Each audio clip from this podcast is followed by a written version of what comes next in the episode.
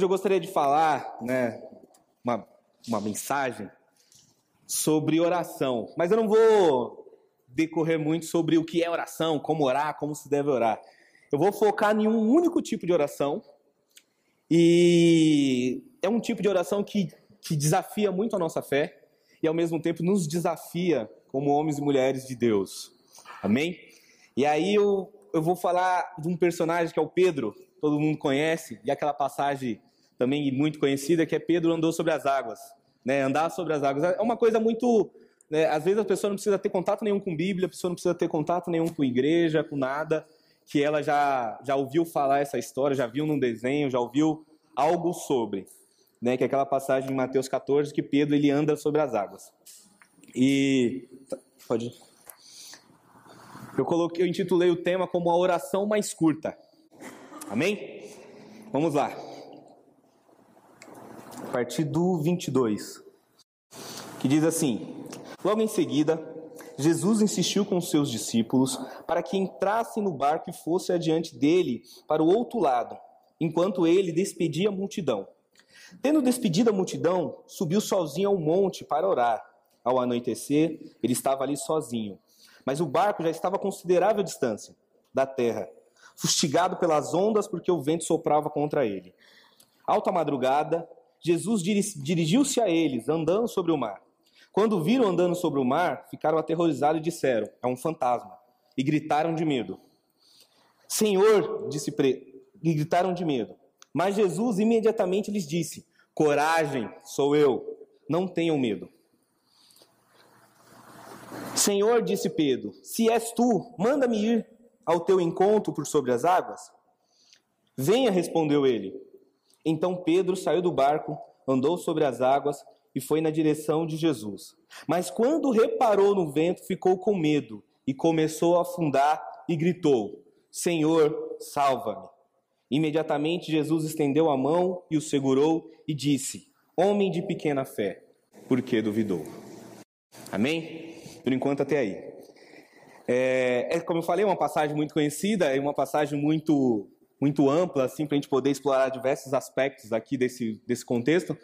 Mas vamos introduzir rapidamente um pouco de quem é esse personagem central nessa história aí. Esse, a Bíblia fala que tem os 12 discípulos, mas desses 12, um tomou a palavra, um tomou uma atitude, um tomou a proeminência ali na ação, que foi Pedro. E se você conhecer um pouquinho da história de Pedro, você vai perceber que Pedro tem mania de fazer isso, né? Pedro ele é um, uma pessoa, né, é, se me permite dizer isso, ele é um, um, um, rapaz meio, meio entrão, meio, meio sem noção, muitas vezes. Pedro ele desafia algumas atitudes que, ora, é louvável, ora é meio irresponsável, né, quando a gente olha para a palavra de Deus. Mas esse Pedro, para chegar nesse, nesse estado de promover essa coisa que é andar sobre as águas, que é por um ato de fé ir em direção a Jesus sobre as águas. Esse Pedro ele viu Jesus, o primeiro milagre que foi ali Jesus transformar água em vinho. Esse Pedro estava lá quando Jesus fez aquela pregação maravilhosa no Sermão do Monte, onde Jesus estabeleceu bases fundamentais para o evangelho, para o cristianismo, para as nossas vidas. Esse Pedro viu Jesus ali curar a sogra dele. Se você pegar alguns versículos aí desse capítulo 14, você vai ver que esse Pedro teve uma experiência maravilhosa de que vê Jesus multiplicar pão. Esse mesmo Pedro, no primeiro, um dos primeiros encontros com Jesus, que com certeza é, ele era um, e se a gente for pensar nesse Pedro, ele era um, um homem trabalhador, ele era um pescador, uma pessoa dedicada, assim como muitos de nós, dedicado ao seu trabalho, dedicado aos seus afazeres. E esse Pedro, quando ele teve encontro com Jesus, ele poderia, podemos dizer que ele estava em crise financeira, porque ele pescou a noite inteira e não encontrou nada. E aí ele toma uma atitude, ele fala: Senhor, segundo a tua palavra, eu vou ao mar alto e vou lançar a rede novamente. E aí, quando ele faz isso, ele pesca uma abundância de peixe que talvez ele nunca tenha conseguido na vida dele. E ali ele toma uma atitude que ele fala, ele se afasta de Jesus e fala assim: Afasta-te de mim porque eu sou pecador. E aí Jesus fala assim: A partir de agora eu vou te transformar em pescador de homens. Eu vou mudar a configuração da tua vida. Entender esse Pedro, essa pessoa que faz esse desafio, que faz esse questionamento a Jesus para tomar essa atitude. Mas olhando diretamente para essa mensagem, é um, uma mensagem interessante. Jesus ele obriga os discípulos a entrar no barco e ir para o outro lado. Ou seja, vocês vão me obedecer. Discípulo obedece, amém? Então, já guarda a primeira, no domo, já guarda a primeira. Jesus obriga o discípulo a algumas coisas. Ah, o discípulo pode fazer o que ele quiser, a hora que ele quiser, quando ele quiser. Não é bem assim. Com Jesus não é bem assim. Amém? Essa é a, é a única exortação da pregação, prometo. E aí, Jesus obriga os discípulos a entrar no barco e ir para o outro lado. E do outro lado vai ter um encontro com Jesus. Jesus só vai para lá que eu vou despedir a multidão aqui.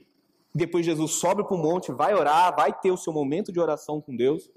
E os pescadores, os homens ali que já tinham, já tinham experiência, que sabiam nadar, que tinham toda uma, uma, uma expertise de mar, estão em alto mar. Ah, alguns falam que esse mar, que é o Tibíriades, mar da Galileia, tem aproximadamente 166 quilômetros quadrados. É um mar bem grande, é um lago, né?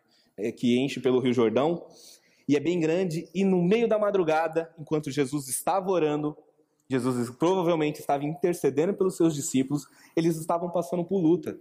E aí vem um, uma primeira chave para as nossas vidas, que é uma chave da perseverança. Muitas vezes você pode chegar nos pastores da igreja e falar assim, pastor, ora por mim por tal coisa. Ou igreja, ora por mim. Ou irmãos, ora por mim por tal coisa. E aí, quando você, de uma certa forma, está à distância do pastor, da igreja, dos irmãos, dos amigos de oração, parece que está piorando. E aí a primeira coisa que você pensa, será que o pastor está orando mesmo por mim? Porque provavelmente era o que Jesus, os discípulos poderiam ter pensado. Eles estão em alto mar, enfrentando uma tempestade, cadê Jesus uma hora dessa? E a Bíblia nos relata que Jesus estava o quê? Orando.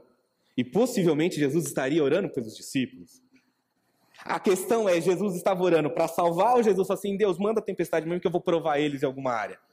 Aí fica difícil nós saber. Amém? Conhecendo os pastores, eu duvido que eles vão orar para que Deus pese a mão sobre nós. Assim, vai lá, Deus, faz quebrar o carro na vez. Não, duvido. Então, pastores são bonzinhos, eles vão sempre orar para que Deus tenha misericórdia de nós. Amém? assim espero, Senhor. É... E esse era um, era um primeiro contexto. Muitas vezes, quando nós incentivados a buscar ajuda em oração. Você é sempre, você deve ser incentivado a buscar sempre ajuda em oração. Você deve sempre buscar ajuda daquelas pessoas que você confia, dos seus líderes, daquelas pessoas com um pouco mais de experiência. Pedir oração mesmo, pedir que eles orem, que eles intercedam por você. Só que nesse processo de, inter, de intercessão, nesse processo de, de, de, batalha espiritual, o livro de Daniel fala um pouco isso. Daniel orou durante 21 dias porque havia um inimigo nas regiões celestiais que impedia que a resposta de Deus viesse. Então, nesse processo de oração, lutas, tempestades, problemas podem acontecer. E aí é necessário aguardar. É necessário manter-se firme. É necessário manter-se ali disposto a estar com Deus. Esses discípulos, eles estavam, quando eles estavam no alto mar, acontece algo interessante. Eles estão vendo uma coisa vindo ali no meio do mar. Se pararmos para pensar, eles deveriam estar com uma embarcação de madeira, não tinha luz elétrica, o breu da madrugada, só a luz das estrelas ou da lua. Imagino que estava chovendo, tempestade, o tempo está nublado, então a probabilidade de estar tá tudo mais escuro é gigante. Ou seja, e eles veem uma coisa vindo no meio do nada. A primeira coisa que eles pensam, né, aqui no versículo no 25, alta madrugada, Jesus dirigiu, alta madrugada aí provavelmente por volta de umas 3, 4 horas da manhã. Jesus dirigiu-se a eles andando sobre o mar. Quando ouviram andando sobre o mar, ficaram aterrorizados e disseram: É um fantasma. E gritaram de medo. E aí, a, o primeiro espanto, né? Eles vê aquela figura, eles vê Jesus, ele vê Deus vindo em direção e não consegue reconhecer. Quantas vezes Jesus está vindo em nossa direção, quantas vezes nós temos a mão, o agir, o mover de Deus em nosso favor e a gente não consegue identificar que é Deus atuando. E a probabilidade da gente sair de perto, da gente fazer uma bobeira, da gente é, tomar uma atitude errada, é gigantesca. Se você olhar para a Bíblia, é, o, o, legal da Bíblia é que a Bíblia relata muitos feitos heróicos, muitos feitos é, sobrenaturais.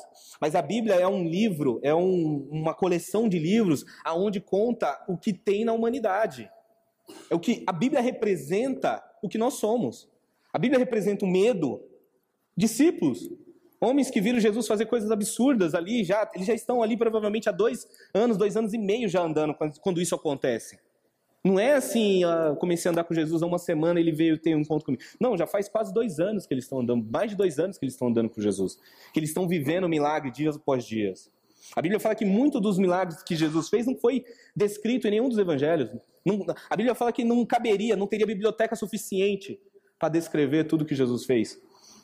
Então eles tinham conhecimento de quem era, ou poderia ter, porém não conseguiram identificar. E a primeira coisa que pensar é um fantasma. É um ser sobrenatural. E aí, esse fantasma, esse ser sobrenatural, esse ser que não é dessa esfera, que não é desse plano, nos leva a um outro questionamento. Porque muitas vezes, nós, eu e você, estamos aqui adorando a Deus, buscamos a Deus, oramos a Deus e pedimos que esse Deus seja um Deus sobrenatural. Que o nosso Jesus haja sobrenaturalmente para as nossas vidas. Porém, o nosso parâmetro de sobrenatural é quando vem algo diferente, pensa, é um fantasma. E tenho medo. Fantasma é uma coisa engraçada. Se você parar para pensar. Já viu alguém falar que morreu de ver um fantasma? Não, é sério, você nunca ouviu falar que gente. Se essa lâmpada começa a balançar, todo mundo sai correndo com medo. Mas não vai acontecer nada. A lâmpada balançou, mas eu tenho medo. Você nunca ouviu falar que alguém morreu, que alguém sofreu. Que... Nada. Você assiste aqueles filmes de terror, é ficção. Mas fala para mim, eu conheço fulano de tal. No interior tem muito dessas coisas, mas que morreu, que aconteceu uma coisa drástica na vida dele porque ele viu um fantasma, ele viu alguma coisa. Você nunca ouviu falar, e você nunca vai ouvir. Porque esse parâmetro de sobrenatural não é o suficiente para pautar a tua espiritualidade. O que acontece é que muitas vezes o nosso parâmetro de sobrenatural, o parâmetro que nós temos para identificar as coisas de Deus, está totalmente errado. Mesmo eu já estando com Jesus há muito tempo. Esses discípulos já andavam ali, comiam, dormiam nas mesmas casas, eles andavam com Jesus o tempo inteiro e o parâmetro de sobrenatural de Deus estava distorcido. Eu posso, eu tenho mais de 10 anos de, de que estou aqui seguindo esse evangelho e eu tenho certeza que muitos dos meus parâmetros estão totalmente distorcidos, estão totalmente errados. Eu preciso que esse Deus entre na minha vida e faça uma diferença. E aí você pensa, né, o que, que Jesus faz, né? Qual que é uh, o retorno de Jesus? E aqui Jesus imediatamente lhes disse no 27: Coragem, sou eu, não tenha medo. Jesus manda ter coragem. E coragem é um, é um, um, um atributo para o ser humano que historicamente ele é muito valorizado, não é? é? Quando você vai ver, eu gosto muito desses filmes de época, esses filmes de guerras antigas e tal, aí você vê o guerreiro, aquela coisa de sair, de batalhar, de enfrentar. Assim, a coragem, ela sempre foi valorizada. Mas há uma diferença, né? Aqui a palavra coragem, é, no grego, é teceu, que na verdade significa coragem, que é o seu espírito fortalecido em Deus, que é uma diferença. Não é coragem atributo humano, eu tenho coragem de fazer tal coisa. Por exemplo, eu, é, quando eu tirei carta, sei lá, com 20 e poucos anos, eu era muito corajoso. Eu andava com o carro a milhão, passava todo mundo. Rapaz, quando a Tamires engravidou, eu tinha um medo de dirigir. Até hoje, tá, agora está diminuindo, mas eu tinha um medo de bater o carro, eu tinha um medo de correr, eu tinha um medo de. Ela, ela brincava assim: nossa, você está menos agressivo no trânsito. Eu falei: pois é, agora eu tenho medo. A minha coragem se foi diante de uma possibilidade de perda. A nossa coragem é humana, esse atributo humano, ele, pode, ele, é, ele é volúvel. E o que Jesus está dizendo para os discípulos é: coragem, não tenham medo, sou eu. Cadê o espírito de vocês fortalecido? É, no, aqui no de Teseu, que é encorajado a mostrar coragem, refere-se a Deus fortalecendo o crente, capacitando com uma atitude interior ousada. É isso para mim ter essa coragem, para eu poder adquirir esse conhecimento de que Deus quer, para eu poder enxergar é, o sobrenatural de Deus na minha vida, só a coragem que vem de Deus, não uma coragem humana. Eu conheço muita gente, muitos cristãos, que tem coragem. E, só que não é uma coragem baseada naquilo que Deus falou. Não é uma coragem baseada na sua fé. É uma coragem baseada nos seus atributos, na sua experiência, na sua experiência de vida naquilo que você entende que é. Hoje a gente vive numa sociedade que muitas vezes essa palavra coragem, não tenha medo, pode ser entendida até como autoajuda. Quantos livros tem te encorajando? Quantos vídeos? Quantas pessoas na internet falando para você ter um ânimo diferente, para você tomar uma atitude, um pensamento positivo, para você. Tudo isso é bom, é válido, mas nada disso se compara com aquilo que Jesus está mostrando. Essa coragem que só é possível quando o seu espírito está fortalecido por Deus. Eu tentar ter coragem quando o meu espírito, quando a minha vida, quando não estou ligado em Deus, é uma coragem que pode ser volúvel e diante de uma outra variável, de uma outra perspectiva, de outro acontecimento, eu posso automaticamente perder a coragem. Eu posso desistir. Eu posso retroceder. Eu posso abandonar, eu posso sair do corajoso para me tomar um covarde. Quando Jesus fala coragem, se você olhar para o próprio Pedro, Pedro era uma pessoa que em alguns aspectos se mostrava corajoso. Quando Jesus ali na Santa Ceia fala, ó, oh, eu vou ser crucificado, eu vou, vou ser entregue e tudo mais, eu vou morrer, mas eu vou ressuscitar. O Pedro, não, senhor, não fala isso não. Pedro é tão corajoso que ele fala, não, é, todo mundo aqui pode te trair, menos eu. Esses covardes aqui pode, eu não. Eu até acredito que quando ele falou isso, ele falou com coragem mesmo. Porém, é quando ele estava lá, diante da cena, da verdade, essa outra variável o incomodou ao ponto dele negar Jesus, ao ponto dele se acovardar, ao ponto dele não conseguir mais ir em direção àquilo que era, que ele tinha se proposto a fazer. Vou seguir o Senhor até a morte, com você eu vou até a cruz, com você eu vou até o fim. E quantas vezes faltou coragem para mim, para você, para seguir aquilo que Deus falou? Quantas, de, quantas, de quantas coisas nós já desistimos? De quantas coisas nós tivemos medo e fomos neutralizados pelo medo? O medo tem livros falando sobre medo, tem gente explicando sobre medo, essa, essa coisa, essa paralisia. Medo que muitas vezes atua no futuro. É o medo de que algo possa acontecer, isso me neutraliza no presente. É, eles estavam com medo. Você pensa assim, a Bíblia não fala que eles estavam com medo da tempestade. Eles estavam com medo do sobrenatural.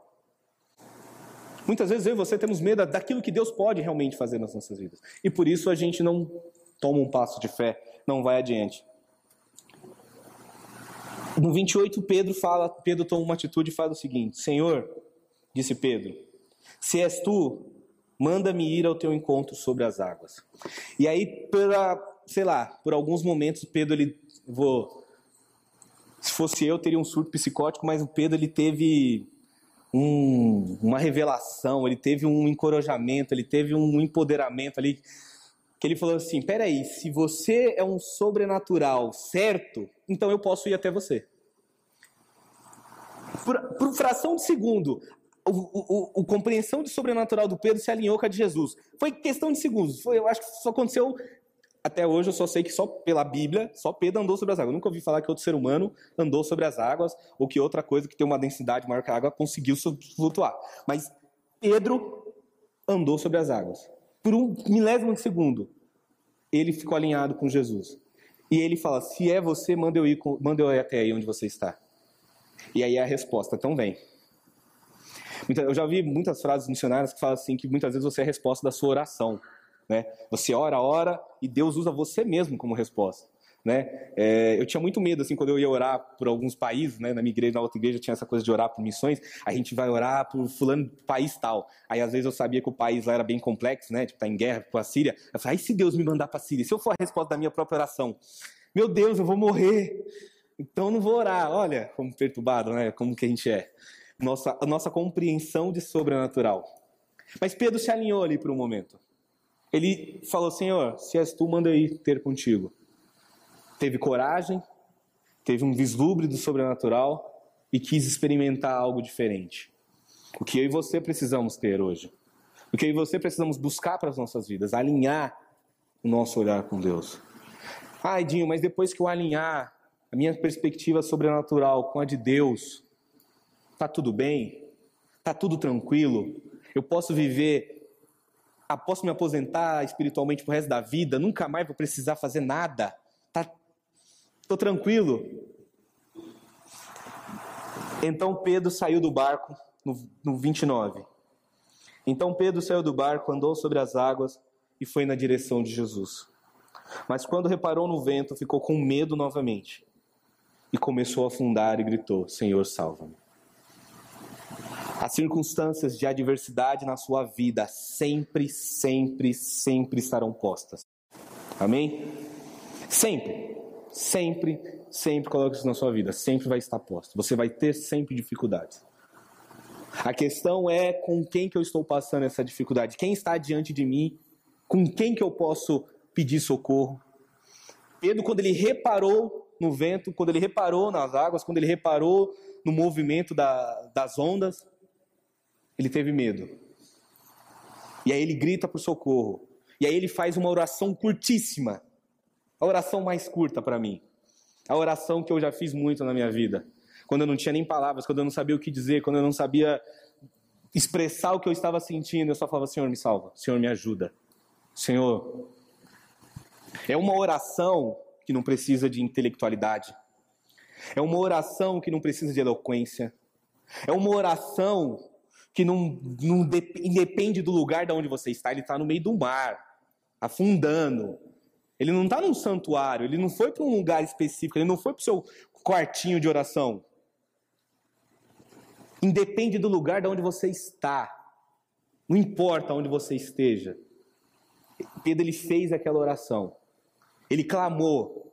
Se você olhar o livro de Salmos, se você ler o livro de Salmos, você vai ver é, o tempo inteiro o salmista, Davi, os demais escritores dos salmos, apelando para o clamor, falando: Senhor, nos salva. Senhor, tem misericórdia de nós. Às vezes a, a, pessoa está com a, a, dificuldade em nossas vidas, hoje talvez você esteja, ou um dia possa estar, como se ondas, para onde você olha, tem água ao seu redor, não tem lugar firme, não tem lugar onde se apoiar, não tem onde se segurar, não tem com quem contar, não tem nada nada. Tudo está ruim, emocionalmente, financeiramente, sentimentalmente, espiritualmente, sua saúde, tudo está ruim. Em volta de você é só onda, é só água, é só a, a perdição. E aí, nesse momento, você pode fazer uma oração curta, mas uma oração que sai lá de dentro do fundo do seu coração. Uma oração que clama pela vida. E Jesus, lá no, no, livro de João, capítulo 10, fala que Jesus ele veio para trazer vida e vida em abundância. Pedro ele clama pela vida dele, ele fala: Senhor, salva-me. Uma oração tão curta. Uma oração que faz com que eu e você nos despimos diante de Deus ao ponto de falar: Senhor, eu não tenho nada para te oferecer agora. Eu não tenho nada para trocar com o Senhor. Eu não posso nem usar o que eu fiz, que eu preguei, que eu ajudei, que eu dei de dízimo, que eu abençoei a vida de fulano, que eu preguei em tal lugar, que olha Deus o meu currículo espiritual. Deus, não consigo nem usar isso aqui. Pedro não, tinha, não teve tempo nem de usar o currículo espiritual dele. Pedro só podia fazer uma coisa: uma oração curta. Senhor, me salva. Quantas vezes Quantas vezes você precisou fazer essa oração? Quantas vezes você precisa fazer essa oração? E possivelmente nós vamos precisar. O que eu quero expor aqui com, com muita clareza que isso não anula uma vida com Deus. Pelo contrário, se você vai continuar acompanhando a vida de Pedro, você vai ver no livro de Atos, nas próprias casas de Pedro, que Pedro ele se transforma, ele é mudado. Ele é uma pessoa que anda com Deus, que vive com Deus. Mas o que eu quero deixar muito claro é que muitas vezes nós passamos por, por problemas, passamos por situações em nossas vidas, aonde nós deveríamos somente clamar. Dentro do carro, no trabalho, no banheiro, dentro da sua casa, naquele momento de, de discussão, de briga, de ameaça, de separação, de destruição de um lar. Qualquer situação que você estiver. É quando você entra, quando você para, você não sabe como argumentar com Deus. Aí você fala: Senhor, me salva. Senhor me salva. Eu lembro quando, há três meses atrás, no dia 9 de janeiro, quando eu estava indo em direção à sala do parto, e a única oração que eu sabia fazer Senhor, abençoa, Senhor, abençoa, Senhor, abençoa. Eu não conseguia fazer qualquer outra oração mais elaborada, só pedia para que Deus abençoasse o parto e o nascimento dos meus filhos. Era a única coisa que eu sabia orar. Não tinha outra perspectiva de oração. Não dava para filosofar com Deus ali. Não dava para eu despojar meus conhecimentos teológicos, teóricos, filosóficos, experiências. Não dava. Era um momento que eu falava assim: meus filhos estão nascendo e por favor, Deus, não deixa nada de ruim acontecer. Senhor, me salva. É aquela oração que realmente ela vem do desespero. Ah, mas o crente passa por desespero? Passa. E quando passa por desespero, a gente não tem outra alternativa. Pedro poderia ter olhado para os. Olha a situação, eu estou diante de um possível fantasma. E se não. Né, ele fez o desafio, senhor, se é você, manda eu andar sobre as águas. Beleza, eu estou andando. É a primeira prova cabal que é ele, porque eu estou em pé sobre as águas. Mas de repente, ele poderia ter virado para trás e voltado para os amigos e falado assim: Ei, vocês que têm experiência, vocês pescadores, me estende um remo, oi, vem me ajudar, ei, me socorre. Não, ele não teve tempo para pensar. Ele não teve tempo para buscar a melhor alternativa. Se eu falo com B, se eu falo com A, se eu peço oração para C, se eu peço oração para D, se eu vou lá na igreja de fulano de tal, porque lá o pastor tem uma unção especial. Não teve tempo. Ele falou: Senhor, é, é, é eu e Deus. Senhor, me salva. Ao mesmo tempo que nós vivemos em comunidade e o cristianismo, o evangelho, ele só existe quando eu faço um com o outro, não, não existe evangelho sozinho, não existe reino de Deus sozinho, o reino de Deus é com o outro, é sempre com o outro. Mas mesmo quando eu estou aqui, junto com o outro, vai chegar um momento na minha vida que eu só posso olhar para Jesus. E não adianta eu olhar para trás para meus amigos que estão no barco, para meus irmãos no barco. É para Jesus que eu vou ter que olhar. E é por isso que Jesus vai permitir. E talvez é por isso que Jesus vai estar orando, preparando o teu espírito e permitindo que uma tempestade venha, porque Jesus ele acalma todas as tempestades. Todas as tempestades da Bíblia ele acalmou. Acabar, acabar com tempestade não é problema para Jesus. Problema é para mim. Problema é para você. A tempestade passar. E talvez é ele permitindo aquela tempestade para que você saiba aonde está o centro alinhado da tua vida. Não necessariamente, aí vem uma coisa que eu acho que é muito bonita, não necessariamente eu e você vamos ter uma vida de maravilhas sobrenaturais. Não. Talvez não. Mas o que eu preciso ter é uma vida onde eu sei onde é o centro da salvação. Pedro, ele, não, ele poderia, olha só, Pedro ele tinha tudo para ser o maior pescador da história da humanidade, porque primeiro ele, ele aprendeu que se ele segue Jesus, quando ele lança a rede, todos os peixes vêm para a rede dele. Ele não tem esforço. Olha, o custo é quase zero ali de trabalho, de mão de obra. Então, é só lançar a rede e o peixe vem sozinho. Só aí já fez o cara sair na frente de todos os pescadores. Agora imagine um pescador que consegue fazer isso, consegue andar sobre as águas. O cara é um fenômeno. Pedro não viveu as maravilhas que ele gostaria.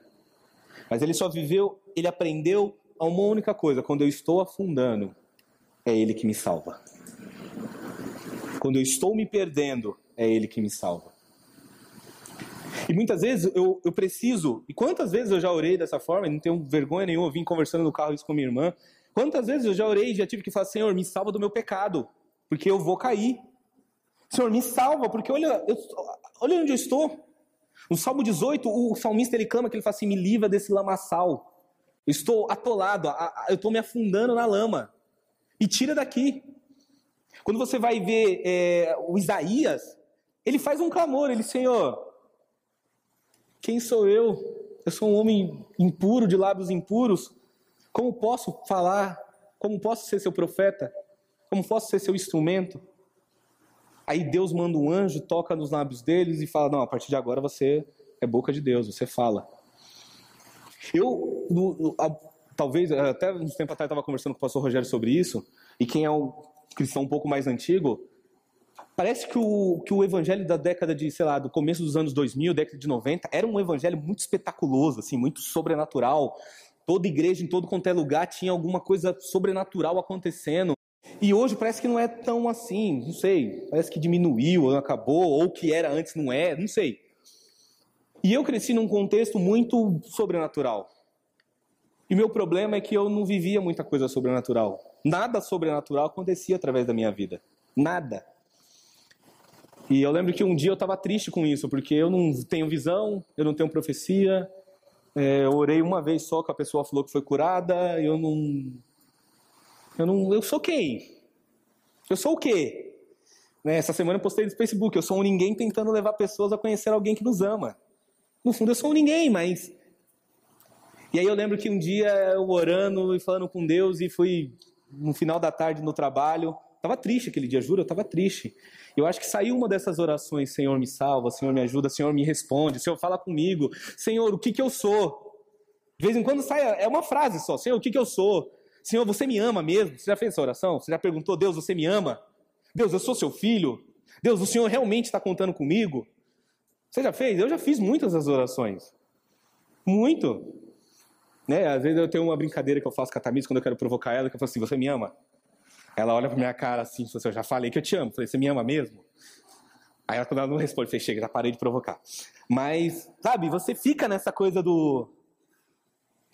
E é uma coisa louca, muitas vezes. E você leva isso para Deus.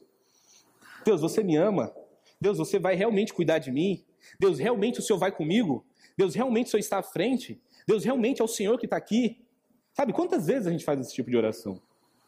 Eu me lembro que nessa fase, né, só não fugindo muito, que eu estava em crise comigo mesmo, nas muitas que eu já tive.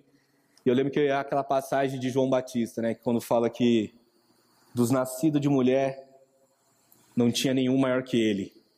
Aí você pergunta, o que, que João Batista fez? Que milagre espetaculoso João Batista fez, a não ser ficar no deserto comendo gafanhoto e mel? Ele anunciou Jesus. E aí, naquele dia, ficou claro para mim assim: Edinho, talvez você não vai fazer milagre nenhum, você não vai curar ninguém, você não vai ver anjos, você não vai. nada. Mas a maior de todos os ministérios é anunciar a vinda de Jesus, é anunciar o Cristo. Talvez você se sinta assim, fale assim: ah, eu não sou como Fulano, eu não sou como Ciclano. Só o fato de você anunciar o homem, a Bíblia fala que o homem, do nascido de mulher, ou seja, daquele que nasceu, não tinha ninguém maior que ele. E a única coisa que ele fez foi anunciar Cristo. Ele veio, ele nasceu, ele foi predestinado para anunciar Cristo. Eu não tenho outra coisa a não ser, eu posso, Deus pode me usar, Deus pode fazer o sobrenatural, eu preciso ter a perspectiva alinhada do sobrenatural, como Pedro teve por um instante. Mas acima de tudo, eu tenho que saber que eu clamo a Ele, eu busco a Ele. E é Ele, somente Ele, é a essência de todas as coisas. Nós vivemos muitas vezes um evangelho carregado de, de tantas outras coisas.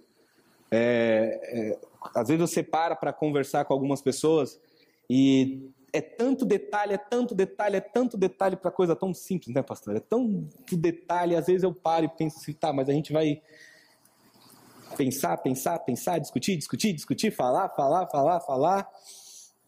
E no fundo, né, eu nunca esqueço uma vez que eu, metido, cheguei da faculdade, tava de teologia, estava falando com a minha mãe lá. Não, mãe, mas é porque no grego, eu não sei o que. Eu falei assim, minha Bíblia é em português. Minha Bíblia está falando que é assim, não me interessa o que está no grego.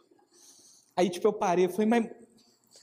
Eu falei, mas é verdade, né? Tipo, a essência está aqui, é isso mesmo, o Senhor me salva, não tem que... Eu posso buscar a essência da palavra, o que é o Senhor me salva, até separei aqui para mostrar para vocês, mas hum, a essência é uma só, é soso, é seguro, é resgatado. É corretamente entregar, ser livre do perigo, é estar em segurança. É o que o Pedro está falando, Senhor, eu quero ser resgatado, Senhor, me salva, me tira daqui, eu quero estar em segurança. Não é a rocha a segurança, não é o barco a segurança, não é os meus amigos a segurança, a segurança é Jesus. E pronto, e não tem outro. Não tem jeito. A gente vai lutar a vida inteira, a gente vai passar essa vida, o tempo que Deus nos permitir estar aqui, a gente vai ter todos os conflitos, todas as tempestades, todas as lutas e barreiras, os gigantes que vão aparecer, todos eles. E nenhum deles você vai conseguir passar se não for com Deus. Eu falei muito de Davi aqui, vocês lembram que Davi fala assim: é na força do braço do Senhor que eu hoje eu vou destruir você, gigante. Hoje o Senhor me entregou nas suas mãos.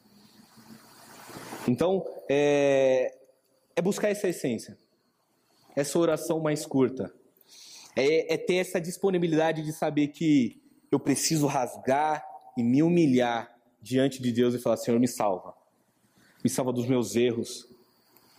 Me salva dos meus, me salva dos meus pecados, porque eles vão me afundar. Senhor, me salva do meu medo. Quantas vezes eu tenho medo? Quantas vezes você tem medo? E você é impossibilitado de viver o sobrenatural. Senhor, me salva do meu medo. Senhor, me salva do meu orgulho.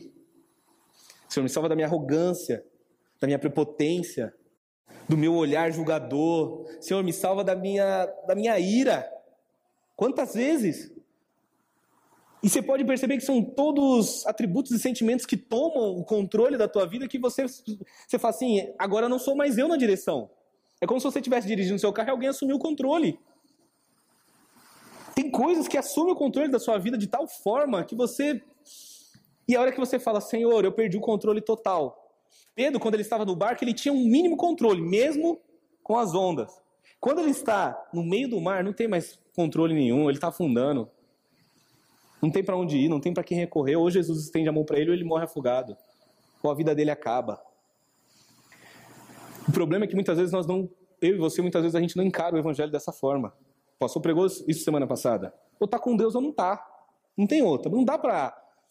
Infelizmente a gente vive num mundo que hoje a gente tem tanta explicação científica para tudo que você duvida de tudo. Aí quando eu, quando eu olho para a Bíblia, assim, quando você olha para as coisas da Bíblia, você fala, assim, mas como que eles acreditavam com tanta facilidade naquela época? Não tinha tanta explicação de mundo, o mundo, a sociologia não tinha desencantado o mundo ainda. Os pensadores do iluminismo não tinham chegado ainda no mundo para poder dizer que não, isso é a maçã cai por conta da gravidade, a, você não afunda por conta da densidade da água. Não tinha ninguém para explicar. Você só podia crer. É claro que, né, não fazendo defesa agora, teve muita atrocidade em nome do crer. Infelizmente, né? Em nome de Deus e do amor, se matou e se destruiu milhares de vidas ao longo da história, né? E acontece até hoje, em nome de Deus, em nome do amor, em nome da democracia, hoje é mais é mais legal. Mas você tem sempre isso. Nós usamos aquele que deveria ser bom e, desvirtuamos o processo.